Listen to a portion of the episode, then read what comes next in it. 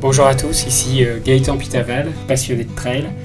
Je vais vous partager des histoires de trail à travers ce podcast, des histoires d'hommes, de femmes, des aventures, des émotions, mais aussi des histoires de courses euh, mythiques. Bienvenue à tous. Euh, voilà, on est sur la course, on a mal, on a envie d'arrêter parce que bon, on se dit qu'est-ce qu'on fout là? On s'est tous posé, on s'est tous dit cette question. Hein mais à un moment donné, dire mais moi en fait, euh, j'ai choisi de venir là. J'ai payé mon inscription pour venir là. Je me suis entraîné pour venir là. Euh, quand on me disait ça allait être dur, j'étais d'accord. Donc maintenant, j'y suis. Ben, il ne faut pas se plaindre d'y être. Parce que à l'inverse, il y a des gens qui sont en même moment que moi. Je me plains parce que j'ai mal aux jambes, que je suis fatigué, alors que je sais que lorsque je vais arrêter, tout ça, ça sera terminé. Euh, par contre, il y a des gens qui sont, eux, dans un hôpital, qui, eux, ne sont pas inscrits à l'hôpital, ils n'avaient pas pris leur dossard, pour aller à l'hôpital. Euh, ils souffrent, euh, ils n'ont rien demandé à personne. Et moi, je sais que lorsque j'aurai franchi la ligne d'arrivée, j'aurai plus mal. Alors que malheureusement, pour les gens qui sont hospitalisés, la ligne d'arrivée, peut-être malheureusement, mais il n'y aura jamais, euh, où on ne sait pas trop où elle est.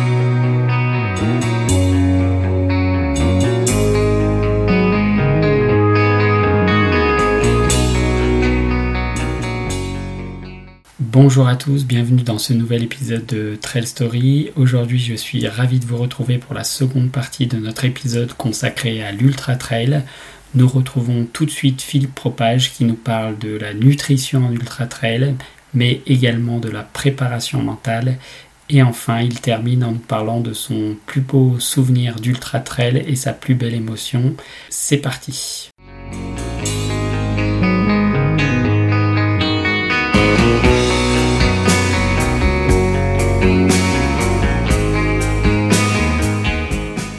Euh, dans les trails longs, souvent, on a des problèmes de nutrition où on n'arrive plus à manger. Est-ce que toi, tu as des, conseils à nous donner pour gérer ça ou c'est particulier pour chaque euh, trailer ou traileuse? Voilà, je crois que c'est vraiment euh, particulier à chacun. Moi, mm. j'entraîne Ludovic Pomeray, qui est un très grand coureur d'ultra. Il est en capacité de, manger un gel toutes les 30 minutes. Lorsqu'il fait l'UTMB, qui dure 22 heures, il a mangé donc 44 gels. Mais qui est capable de faire ça? Personne. Mm il n'y a que du dos. Donc, euh, voilà, c'est vraiment hyper individuel. Euh, c'est compliqué de, donner des conseils. Euh, on le dit tout le temps, il faut le tester à l'entraînement. Voilà. sauf que l'entraînement qu'on va faire sur des sorties de 6-7 heures, ben, ça sera quand même jamais un ultra. Donc, il y a toujours une, un moment de découverte. Hein, de, mmh. on, va, on va passer des, des, des, seuils de, fatigue, des seuils de temps d'effort qu'on ne connaît pas. Voilà. Et puis, j'ai encadré l'équipe de France de 24 heures. J'ai entraîné une dame qui était d'ailleurs championne du monde. Et, c'est un bon, euh, c'était un bon banc d'essai, je trouve, euh, puisqu'elle courait pendant 24 heures d'affilée. Et là, le, la, et, elles sont sur un circuit très court. Euh, donc, ça permet d'être toujours en contact avec les athlètes. et on avait, c'était le principal souci, c'était les problèmes d'alimentation. et donc, et là encore, euh, avec elle, on a fait beaucoup, beaucoup d'essais. Fut un temps, on pensait, euh, elle avait réussi un très, bel, très beau 24 heures. Euh, tiens, c'est un ultra, mais à plat pour moi. Euh, et on avait, on était très heureux d'avoir, d'avoir mis au point un protocole, enfin son protocole, hein, et, ça a superbement fonctionné.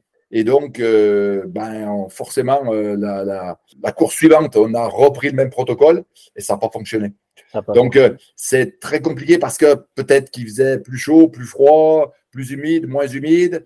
Elle était plus fatiguée, moins fatiguée. Et je pense que ce n'est pas qu'un problème de produit que l'on va manger, ingérer mm. ou boire. C'est aussi à l'instant T, si c'est le meilleur, voilà, à l'instant T et c'est pas toujours euh, voilà c'est sur des protocoles que j'ai utilisés avec des coureurs en reproduisant le même protocole euh, ça fonctionnait pas forcément mmh. et puis il faut savoir aussi que même si on teste euh, à l'entraînement il y a quand même un facteur qu'on n'a pas à l'entraînement c'est le stress de la compétition qu'on va avoir le jour le jour J et ce stress je pense que sur le système digestif, il a une énorme influence. Et parfois, des choses qui passent très bien à l'entraînement, euh, ne, vont pas, ne vont pas du tout être ingérés correctement le jour de la compétition. Par contre, ce qui est sûr, c'est qu'il faut les tester à l'entraînement Et si à l'entraînement, ça ne fonctionne pas, poubelle.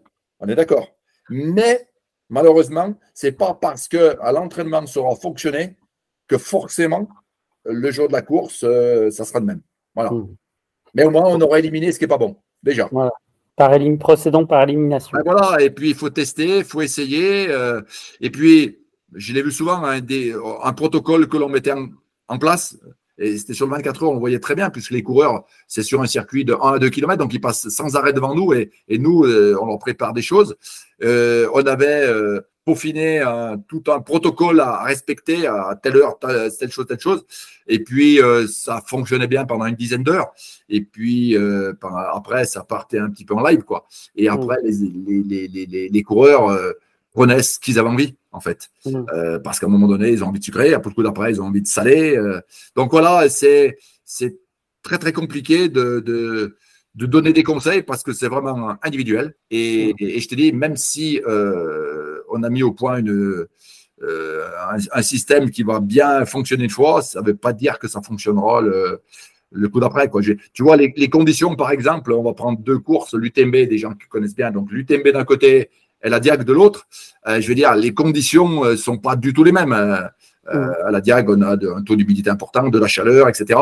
Donc, ne serait-ce que ça, même si les distances et les temps d'effort sont similaires, il y a tellement de paramètres à côté qui font que ce sont deux courses totalement différentes que du coup, il n'y a, a, pas de vérité. À vous de faire vos propres expériences pour découvrir ce qui passe ou ce qui ne passe pas le jour de course. Alors, j'ai une question, on en a parlé un peu au début du podcast, c'est sur l'aspect physique et mental, on sait que plus l'effort dure, plus le mental va devoir prendre le relais euh, sur le physique. Est-ce que toi, tu, euh, tu, fais un peu de préparation mentale, j'imagine, avec tes athlètes?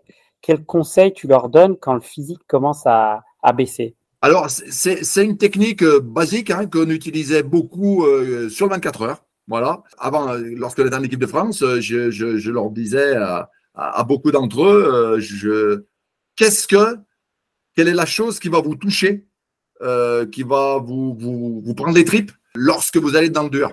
Et je me souviens d'un athlète qui était militaire et il me dit, tu me parles de la France et du drapeau. Voilà, c'est le truc.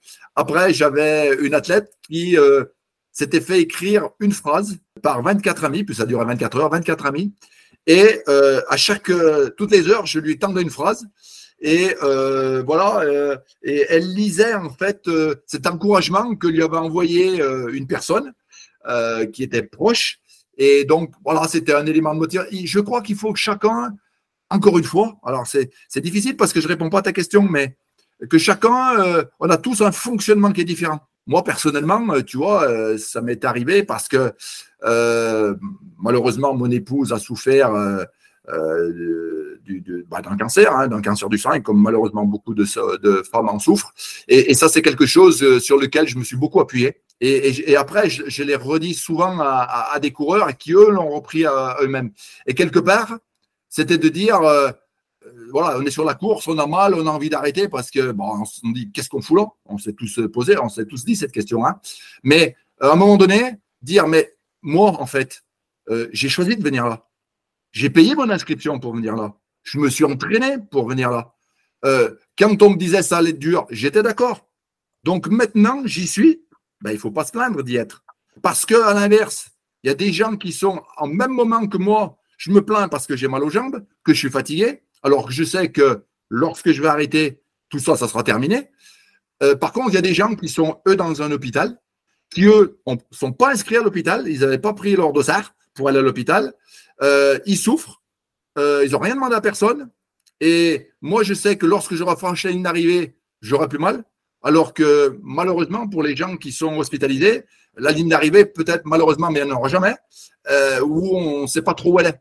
Et je me. Voilà. Et puis malheureusement, je pense qu'on a tous dans nos. dans les gens qu'on connaît, des gens qui sont en difficulté, voilà, qui, qui, qui, ont des maladies ou etc. Et alors, il faut y penser avant la course à ça. Parce que lorsqu'on est trop dans le dur, le cerveau, il n'est pas en capacité de, réfléchir. Mais euh, avant la course, de se dire, si je suis dans la difficulté, je vais penser à mon copain là qui, euh, aujourd'hui, malheureusement, a, des difficultés euh, des difficultés. Et voilà, enfin, il est malade, quoi, tout simplement. Et, et voilà, et quelque part, c'est un élément de motivation qui, qui, permet de bien se dépasser euh, et qui permet de bien oublier le, le mal, euh, le mal qu'on peut avoir aux jambes, parfois l'envie de vomir parce qu'il n'y a plus rien qui passe, ou l'envie d'arrêter parce qu'on a une fatigue, on a une fatigue un peu mentale qui est en train de s'installer. moi, moi c'était mon truc. Et je l'ai utilisé beaucoup après avec d'autres. Et c'est quelque chose qui, euh, euh, voilà, parce que malheureusement, on a tous des expériences de, de, de ce côté-là, et ça aide bien. Ça aide bien, ça remet bien, les, comme on dit, l'église au centre du village. Euh, voilà, alors qu'on a envie d'arrêter, on a mal partout, mais non, c'est, c'est, ça dure le, le, le temps de, le, temps de la course. Et sitôt qu'on a terminé, c'est fini. Donc, on n'a pas non plus le droit de se plaindre quand c'est nous qui avons décidé de le faire en plus. Mmh. Ouais, donc le mental prend le relais et savoir exactement pourquoi on est là et qu'est-ce qu'on est venu chercher. Euh, voilà, souvent les athlètes, alors c'est souvent quelque chose, euh, euh, la, veille de la course, je dis, tu sais que ça va être dur. Et tous, ils me disent oui. Ben, je lui dis, alors demain, quand ça va être dur, il faudra repenser à ce qu'on est en train de se dire, que tu l'avais prévu que ça allait être dur. Donc mm. aujourd'hui, tu as encore la possibilité de, de de ne pas prendre le départ. Si vraiment ça te fait peur d'être dur. Bon, tu dis, bah non. Bon, ben, je lui dis, écoute, demain, quand ça va être dur, tu repenseras à ce qu'on vient de se dire tous les deux. Et, à ce moment-là, tu diras, bah oui, je savais que ça allait être dur. Donc, il euh, n'y a pas de raison que je m'arrête. Voilà, tu vois, c'est des petits trucs euh, perso que j'utilise. Et des fois, parfois, ça fonctionne bien parce que à l'arrivée, euh, quand vous étiez dans le ah, j'ai pensé à ce que tu m'as dit. Et, quelque part, ça m'a bien permis de me mettre un coup de pied dans le derrière et ça m'a bien fait progresser. Voilà, c'est des choses simples. c'est pas de la préparation mentale telle qu'on peut l'imaginer, mais c'est des petits outils euh, que j'ai utilisé et à la fois pour mes athlètes, mais pour moi aussi, lorsque, parce que moi j'étais comme tout le monde et que parfois euh, j'avais envie de mettre le clignotant. Mais ça, il faut le dire euh, doucement parce que les gens ne le savent pas. Est-ce que toi, tu as, un souvenir d'Ultra Trail que tu aimerais partager aux, auditeurs? Là, là j'ai pas besoin de réfléchir longtemps. Hein. C'est 2016 où Ludo Pomeray gagne l'UTMB. Ludo, je l'ai une heure avant le départ. Je lui dis, Ludo, tu t'occupes pas des autres, tu les laisses partir. Et Ludo me répond, bah ouais, mais il y a les Américains, ils vont partir vite. Je lui dis, bah, les Américains, euh, ils font ce qu'ils veulent. Toi, tu pars, euh, tu pars à ton rythme, tu t'écoutes toi. L'ultra, c'est une course contre toi-même, pas contre les autres. Voilà, j'essaye de lui faire prendre conscience de ça. Et puis, euh, je suis l'UTMB sur, les, euh, sur, euh, sur Internet, euh, comme c'est tellement facile de le suivre là, on le suit mieux que lorsqu'on y est, hein, parce que j'y étais, on ne voit rien, on est obligé de regarder notre téléphone pour, connaître les classements. Et, là, au bout de, bah, déjà, premier classement, Ludo, il est deuxième. bon, bah, je dis, Ludo, il n'a pas écouté ce que je lui ai dit, et puis jusqu'à trois heures de course, ça va à peu près. Et puis, je le vois qu'il rétrograde. Et donc, j'avais sa femme Céline au téléphone, puisqu'elle, elle suivait, donc elle m'informait systématiquement, elle me téléphonait à chaque ravitaillement. Et là, je lui dis, bah écoute, ça y est, il a l'air d'avoir compris, a levé le pied. Et là, elle me dit, bah non, il n'a pas levé le pied, c'est qu'il est malade. Euh, il vomit un peu partout, et puis il fait le reste aussi un petit peu partout. Donc euh, voilà, donc il peut plus manger, il peut plus boire.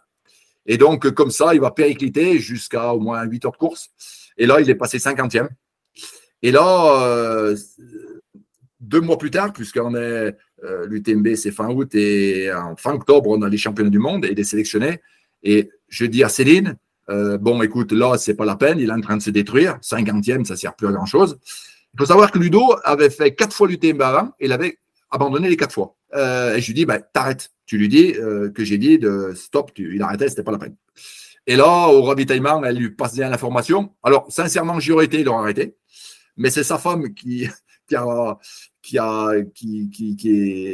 lui a dit ce que moi je, voulais qu'il fasse. Et là, il a dit ben non, euh, moi de toute façon, je vais la finir. Et s'il faut, je m'endormirai, je vais dormir dans un. Je m'arrêterai sur un ravitaillement, je dormirai, mais je vais finir. Et là, euh, c'était ah, c'était peut-être minuit, une heure du matin. Et là, elle me dit ça. Et moi, euh, bah, je dis allez, je vais me coucher, je ne vais plus suivre l'UTMB toute la nuit. là. je vais me coucher. Voilà, je lui dis, euh, je lui dis, bah, il m'écoute pas, ok, c'est bon. Et là, euh, je vais me coucher, mais bon, allez, une heure et demie, une heure après, je me relève, je regarde, et là, je vois qu'il n'a pas bougé, et là, elle me téléphone, euh, c'est moi qui l'appelle, et elle me dit, bah, il a vu le médecin, et le médecin lui a expliqué que s'il arrivait à reboire, euh, c'était pas grave. Voilà. et là, après, on a discuté tous les deux et, il m'a dit si le médecin m'avait dit stop, il faut arrêter, tu te mets en danger, et il me dit j'aurais arrêté. Et donc, à partir de là, bah, il a réussi à manger, il a réussi à repartir un petit peu. Et puis, insensiblement, il est remonté. il a doublé on ne sait pas qui doublait. Enfin, il doublait, certes, mais aussi des gens qui, étaient devant lui qui arrêtaient. Et tout doucement, il est remonté. Il était 25e, 20e. Euh, euh, voilà, j'étais, euh, c'était après le, lever du jour, là. C'était le matin. J'étais, voilà, je dis c'est bien, il va finir, il va faire un top 20. Et puis tout doucement, voilà, Céline m'informait que ça allait de mieux en mieux. Et là, il, fait top, il était dans le top 10. Je dis, mais c'est extraordinaire, il va faire top 10. Mais... Et là, j'ai commencé à dire à sa femme, faire attention parce qu'il ne soit pas dans l'euphorie. Euh, et qui partent sur. Euh, il restait encore 6-7 heures de course et qui partent pas dans des allures qui ne lui correspondent pas. Et puis, euh, peu de temps après, il a fait top 5. Et puis, il est arrivé au top 3. Alors là, je dis, il va faire podium, mais c'est grandiose. Et puis, je le vois, il arrive à un ravitaillement. il y avait, c'était Grinius qui était, qui était devant lui. Et je le vois. Donc, en premier, c'était c'était l'Américain, je ne me souviens plus son nom, qui était devant. Et lorsqu'il est assis, euh, il y a des caméras euh, dans les, ravitaillements et, il voit Ludo qui rentre et pof, tout de suite il se barre. Euh, voilà, il veut pas veut pas que Ludo le, voit. Et Ludo est bon, Grinius est devant Ludo. Ludo il arrive, Grinius il se pose sur la chaise, détruit. Et là Ludo, je le vois assez bien avec Céline qui lui donne à boire, qui recharge et il repart. Et là Céline tout de suite elle prend le téléphone, elle me dit, eh ben Philippe, il a passé Grinius. Je dis mais c'est bon, j'ai vu. Euh, donc c'est bien. Euh, et elle me dit, euh, bah, tu sais, l'Américain qui était devant, il n'était pas très très bien. J'ai dit, bah, j'ai vu aussi. mais je lui dis, bon, voilà, on va voir ce qui va se passer. Et là, dix minutes après, elle me rappelle, et donc elle le voyait dans la montée. Et en fait, ils marchent tous les deux, mais Ludo a rattrapé l'Américain, et là, il prend la première place. Et là, ben voilà, Ludo est passé devant, et il reste à peu près trois heures de course. Et là, euh, bon, tout s'est inversé, mais là, je sens qu'il y a peut-être la possibilité qu'il gagne, quoi. Donc, c'est compliqué. Et à partir de là, Céline n'a plus de téléphone. Voilà, il fallait bien que ça arrive un jour. On s'est tellement appelé. Et là, je mets un mot sur les réseaux sociaux en disant, ben voilà, Céline ne peut plus me joindre. Euh, est-ce que vous pouvez me tenir au courant de ce qui se passe? Et là, euh, ça a été de la folie. tout le monde me répondait. Il y a des gens qui faisaient des chronos, qui prenaient des temps. Enfin, ça a été extraordinaire. Euh, j'ai suivi la course, mais parfaitement, alors que c'était complètement isolé. Euh, tout le monde m'informait. Et là, tout doucement, euh, Ludo bah, fait le trou. Voilà. Et ensuite, il restait plus que la dernière descente. Et là, j'ai pu avoir sa fille, qui elle était venue de l'autre côté. Et, là, sa fille, je lui dis, bah écoute, tu dis à Ludo que la course, elle est gagnée, mais il faut pas trop relâcher quand même, parce que j'avais peur que il avait 15 minutes d'avance, je crois, mais une, déconcentration qui aurait pu faire que bah, il peut se chuter ou voilà.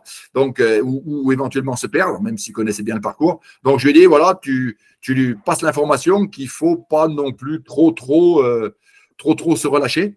Euh, il a gagné, il a course gagnée, mais voilà, qu'il reste concentré. Et la meilleure façon de rester concentré, c'est de ne pas trop non plus vouloir ralentir. Et puis voilà, et puis Ludo, il est arrivé, il a gagné l'UTMB. Euh, c'est extraordinaire. C'était extraordinaire euh, parce que moi, j'étais devant mon écran, j'ai pleuré, hein, je le dis. Euh, personne n'a vu, mais je le dis. Euh, voilà, parce que c'était vraiment quelque chose qui était impensable quelques heures auparavant. On est, je suis vraiment passé par des phases de mécontentement au début parce qu'il ne m'avait pas écouté dans la stratégie, d'un moment donné de dire ah, bon ben voilà, et il faut qu'il stoppe, et puis d'énervement parce qu'il ne m'avait pas écouté, et moi je savais que j'avais besoin de lui au champion du monde deux mois plus tard, et qui se mettait du coup en danger. Euh, et puis de retour, un espoir, mais et puis de gagner place par place comme ça. Et puis en arriver à gagner, c'était c'était pas possible quoi. Et ben mm. pourtant il l'a fait. Voilà. Je crois que maintenant je peux pas gagner l'UTMB avec euh, quelque athlète que ce soit, euh, fille, garçon. le jamais il y aura une aventure aussi aussi particulière. Voilà, c'est parce que cette, cette aventure-là, elle, est, elle était impensable. Euh, je pensais pas que c'était possible. Voilà, c'est, je crois qu'on en parle encore beaucoup euh, euh, chaque année lorsque c'est le moment de l'UTMB, mais c'est vraiment euh, extraordinaire. Et si, et quelque part, je me dis, si j'avais été là-bas, je pense qu'il m'aurait écouté, il se serait arrêté Et aujourd'hui, on en discuterait, on dirait, ben ouais, là, et, y compris lui me dirait, ben alors, t'as bien fait de m'arrêter parce que j'aurais été incapable d'aller plus loin dans l'état qu'il était. Et finalement, euh, ben, non seulement euh, il est reparti, mais il a gagné. Donc c'est extraordinaire. Voilà. Superbe anecdote euh, autour de Ludo Pomeray en 2016 avec son, sa victoire incroyable. C'est facile, c'est voilà, tellement extraordinaire que je ne réfléchis même pas. je parle de celle-ci parce que je crois qu'elle a marqué un petit peu l'histoire de l'UTMB. Euh, et puis surtout quelqu'un comme, euh, comme Ludovic Pomeray, qui est quelqu'un de très, très, euh, voilà, que les gens apprécient énormément, hein, qui est quelqu'un de très humble, malgré le palmarès qu'il a, qui est, qui est énorme. et c'est quelqu'un de, voilà, c'est quelqu'un de, ouais, c'est un super athlète. C'est un super athlète, mais c'est pas qu'un super athlète, c'est un super papa, c'est un super mari, et aussi c'est, voilà, c'est, c'est quelqu'un d'excessivement gentil qui arrive à, repousser ses limites euh, très très fort. Euh, mmh. Parfois, j'arrive même pas à comprendre qu'il soit encore en capacité d'aller aussi loin dans l'effort. Voilà, aujourd'hui, euh, Ludo, il a quand même un vécu qui est important et est en il me surprend toujours d'aller faire des choses extraordinaires. On verra, il va faire la western bientôt, au mois de juin. Et puis, on va le retrouver à l'UTMB. voilà, deux petites courses comme ça. Donc, voilà, c'est pas l'exemple qu'il faut prendre. Ouais. Je l'expliquais tout à l'heure, voilà, ce sont des gens anormaux, euh, des François Daen, Xavier Temner, euh, Kylian Jornet, euh, voilà, ce ne sont pas des gens normaux. Donc, il ne faut surtout pas les prendre en exemple, parce qu'on peut toujours me dire, ouais, mais regarde eux, ils l'ont bien fait. Oui, mais voilà, ils ne sont pas comme tout le monde. donc, c'est surtout pas des exemples qu'il faut prendre. Il faut les admirer, mais pas de chercher à les imiter. Voilà, hmm. je crois que c'est quand on a compris ça, on a compris beaucoup de choses. Ok, bon, ça sera le mot de la fin de Philippe Propage. Admirer, mais ne pas copier. Euh, le faire à son rythme et surtout ne pas griller les étapes, hein, la progressivité euh, dont on a parlé euh, juste avant, tester les choses, s'entraîner régulièrement et surtout ne pas aller trop vite à la cible. Hein. Gaëtan, en 30 secondes, tu as résumé ce qu'on vient de dire en pas mal de minutes. Non, mais je crois que c'est important ce que tu viens de dire. Tu viens de résumer en deux phrases euh, ce que je viens de dire et surtout ce que je ressens. Donc, hmm. c'est, ça veut dire que mon message est bien passé. Euh. Bon, merci beaucoup, Philippe. Et puis, euh, j'espère que les auditeurs apprécieront cet échange autour de, de l'Ultra Trail et de son premier Ultra Trail avec tous les conseils de Monsieur Philippe Propage, ex-entraîneur de l'équipe de France et entraîneur de la team Evadict Woman. Merci, Philippe. Merci Gaëtan, c'est moi qui te remercie de, ce bon moment qu'on a passé ensemble. Et si ça peut euh, servir à des gens, euh, à des athlètes, euh, des coureurs qui veulent se lancer dans l'ultra, eh ben, l'objectif sera rempli. Merci Philippe. Voilà, cet épisode de Trail Story est maintenant terminé. Je vous remercie de votre écoute. Si cet épisode vous a plu, n'hésitez pas à le partager à tous vos amis trailers et traileuses. Vous pouvez également le noter 5 étoiles dans vos plateformes préférées. La semaine prochaine dans Trail Story, nous parlerons des championnats du monde de trail qui se déroulent ce week-end à Innsbruck en Autriche. Blandine Lirondelle remportera-t-elle un troisième titre de championne du monde? Nous le saurons avec la présence de toute l'équipe de France qui sera à Innsbruck pour représenter haut et fort les couleurs de la France. Nous terminons en musique avec une chanson de R Matador. Bonne aventure trail à toutes et à tous.